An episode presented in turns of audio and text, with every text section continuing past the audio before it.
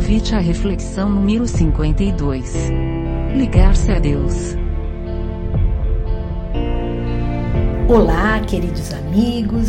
Eu sou Silmari Yamashiro e estou muito feliz por estar novamente na companhia de vocês para percorrermos os ensinamentos do livro Renovando Atitudes de Francisco do Espírito Santo Neto, ditado por Hamed.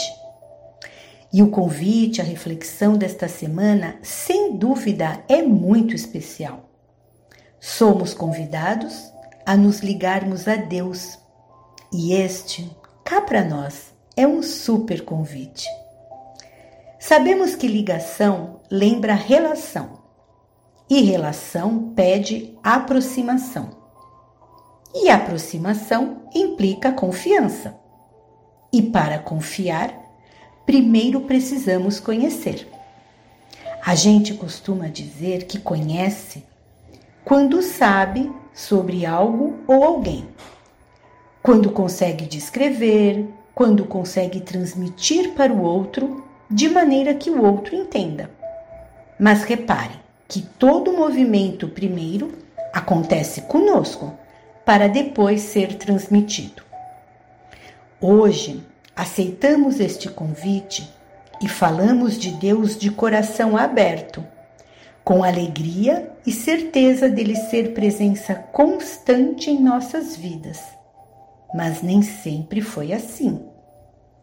No passado, buscávamos a Deus entre os holocaustos, entre as oferendas, os incensos, os cultos. Era necessária uma representação semimaterial apropriada ao estado de entendimento espiritual do homem daquela época. Desde os velhos tempos do monoteísmo, representado por Moisés, até as numerosas e antigas religiões politeístas dos primeiros povos, o amadurecimento espiritual atravessou uma longa jornada. Atualmente, as nossas relações com a divindade têm um caráter meditativo. Se antes a nossa busca era para fora, cada vez mais procuramos a divindade dentro de nós, para sentir Deus cada vez mais pertinho e assim nos ligarmos a Ele pelo amor. Concordo, porém, que não nos disponibilizamos o tempo todo a olharmos dentro de nós em uma atitude reflexiva de autoconhecimento. Dificilmente escolhemos parar os nossos afazeres da vida cotidiana, que cobra movimento o tempo todo, para de maneira espontânea e natural nos encontrarmos conosco. Viver para fora é ainda uma necessidade existencial atual. Até aí, tudo bem, desde que não seja opção única. Quando nos ocupamos do que está fora, também crescemos em várias direções, inclusive espiritualmente, principalmente se aos poucos fizermos pontes que ligam o mundo de fora ao mundo de dentro. À medida que chega o conhecimento, à medida que nos tornamos mais conscientes, percebemos que tudo é perfeito na criação universal e que a presença do Pai está por toda parte. Assim, nem tem como não estarmos ligados a Ele. E quanto mais nos conhecemos, quanto mais íntimos se tornam os nossos pensamentos e sentimentos, mais serena e prazerosa se torna a nossa vida. Este encontro conosco, se não é assim tão constante, pode acontecer de caso pensado, quando nos recolhemos em oração e, na nossa ingenuidade, acreditamos estar sozinhos Podemos estar afastados, talvez, do barulho externo, mas em plena conexão com Deus. Mas pode acontecer também, e tenho certeza, que muitos de vocês já viveram a experiência de serem tocados por algum pensamento de bondade, por um sentimento amoroso, por uma emoção de paz, por alguma intuição. E às vezes até já pensaram: nossa, como estou me sentindo bem, gostaria de ficar sempre assim. Não quero que isto passe. O que será que acontece nesse momento? Em Coríntios, capítulo 3, versículo 16, temos: Não sabeis que sois um templo de Deus e que o Espírito de Deus habita em vós? Isto com certeza a maioria de nós sabe. Mas não basta só saber. Precisamos sentir e vivenciar a presença de Deus. Deus está ligado a nós e nós a Ele para não deixar escapar nenhuma oportunidade de encontro. Mas vocês já se perguntaram por que será que a maioria das pessoas se aproximam do Pai somente nos momentos de aflição? Falo a maioria, estou incluindo nós também. Ou será que não é o nosso caso? Nós, espíritas, Costumamos compartilhar tudo com Deus? Alegrias e tristezas? Ganhos e perdas? É assim, né, que vocês fazem? No capítulo 28 do Evangelho segundo o Espiritismo, temos: A forma não é nada, o pensamento é tudo. Orai, cada um segundo as vossas convicções e o modo que mais vos toca. Um bom pensamento vale mais que numerosas palavras estranhas ao coração. Opa, tem algo aí chamando a nossa atenção. O Evangelho está nos falando da importância dos bons pensamentos. Conhecemos realmente a qualidade dos nossos pensamentos ou nos entregamos ao deserto das angústias, das aflições, das dificuldades, do egoísmo, do orgulho. Ah, são tantas coisas que nos invadem quando nos afastamos de Deus. E assim, quando nos sentimos frágeis, incompletos, imperfeitos, corremos para o colo do Pai e enchemos o nosso coração de esperança. E aí, aí oramos, conversamos, pedimos e às vezes até brigamos. Questionamos se ele nos escuta, se sabe o que estamos passando, se nos vê. Puxa, como às vezes ele demora para nos responder, não é mesmo? Este tempo de espera, meus queridos, é o tempo que necessitamos. É o tempo do seu amor para conosco. Tempo necessário para que a gente possa compreender o que ele quer nos dizer.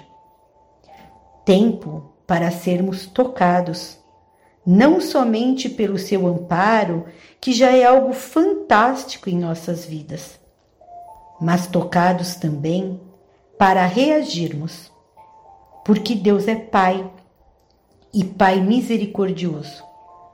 Não tem ninguém que nos conheça tão intimamente quanto o nosso Criador, que nos conhece em cada dor e em cada alegria, em cada queda e em cada levantar, em cada erro e em cada acerto, e nos ama incondicionalmente. E nos aceita, nos aceita do jeitinho que somos, porque conhece também as nossas capacidades e sabe que através das suas leis temos toda a condição de alterar o roteiro de nossas vidas para ir na sua direção. E para garantir este vínculo, temos dentro de nós uma espécie de GPS. Às vezes a gente fala ou faz coisas, né? Nem sabe o real significado. Mas GPS significa Sistema de Posicionamento Global. Mas isso é da área da tecnologia. Nós, criaturas de Deus, temos internalizado um outro tipo de sistema, o sistema CD, centelha divina. Assim, não tem como a gente se perder. Esta conexão nos permite uma ligação como, como uma via de mão dupla. É de cá para lá e de lá para cá. Ela acontece sempre nos dois sentidos. Somos nós em direção a Deus e Deus na nossa direção. Nós vamos como criatura e Deus vem como Criador. Este é um caminho seguro para percorrer, não é mesmo? Hum, nem sempre, porque muitas vezes, nesta estrada, nos comportamos como crianças birrentas. É na hora que eu quero, do jeito que eu quero e de preferência agora. Mas Deus, Deus não é um pai de caprichos, é um pai de justiça. Ele nos oferece aquilo que é necessário não somente para o momento, mas para o nosso projeto de seres infinitos. O amor de Deus para conosco é construção de competências, construção de autonomia, que nos auxilia a não repetirmos mais os mesmos enganos. Em uma de suas palestras, Rossando Klinge fez uma colocação que eu não esqueci mais. Rossandro disse que Deus, todos os dias, sabota os nossos planos de sermos infelizes. Prestaram atenção? É isso mesmo que vocês ouviram. Deus, todos os dias, sabota os nossos planos de sermos infelizes. Ele faz de tudo para dar certo. Nós fazemos de tudo para dar errado. E não é que Rossandro foi muito feliz nesta colocação? Quantas vezes nós cuidamos do nosso padrão vibratório? Quantas vezes nós cuidamos da qualidade dos nossos pensamentos? Quantas vezes nos ligamos a Deus para agradecer, para dividir com Ele uma alegria, uma conquista. A nossa querida Joana nos diz que conhecemos e recebemos em nossa vida a existência de Deus quando expressamos a nossa gratidão, quando reconhecemos a existência deste Criador que não se equivoca.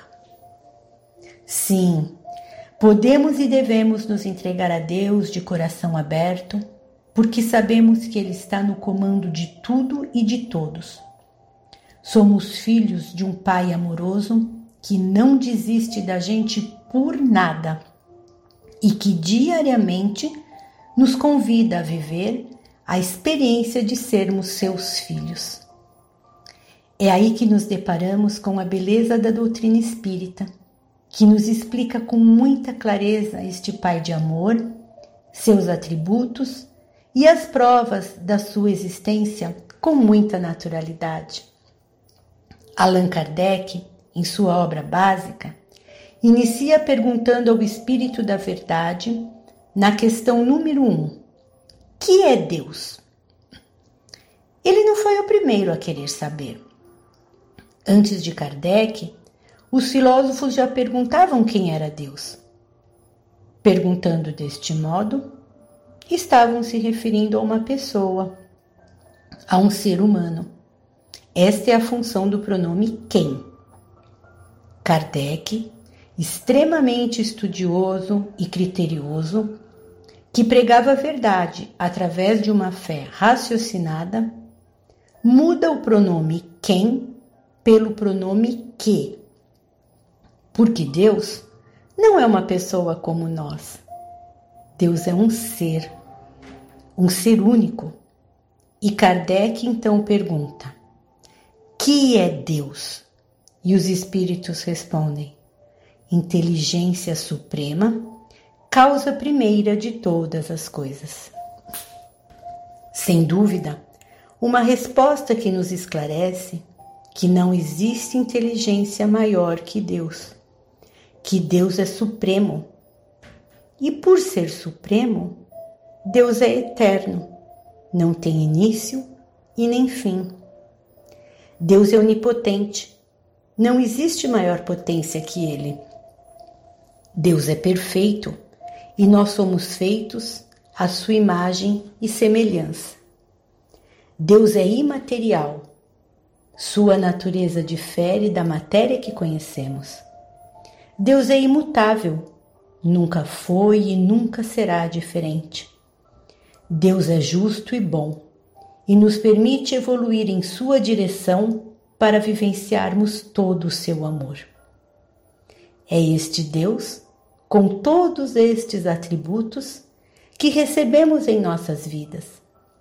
Este Deus presente no nosso íntimo, presente em tudo que nos rodeia, em maior ou menor grau, do mais simples ao mais complexo.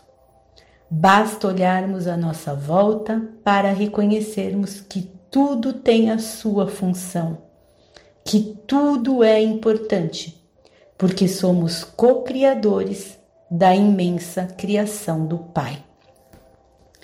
E isso é tão certo que alguns cientistas, em seus aparelhos ultramodernos e ultrapotentes, procuram encontrar a partícula de Deus nas subdivisões das partículas mais ínfimas do átomo.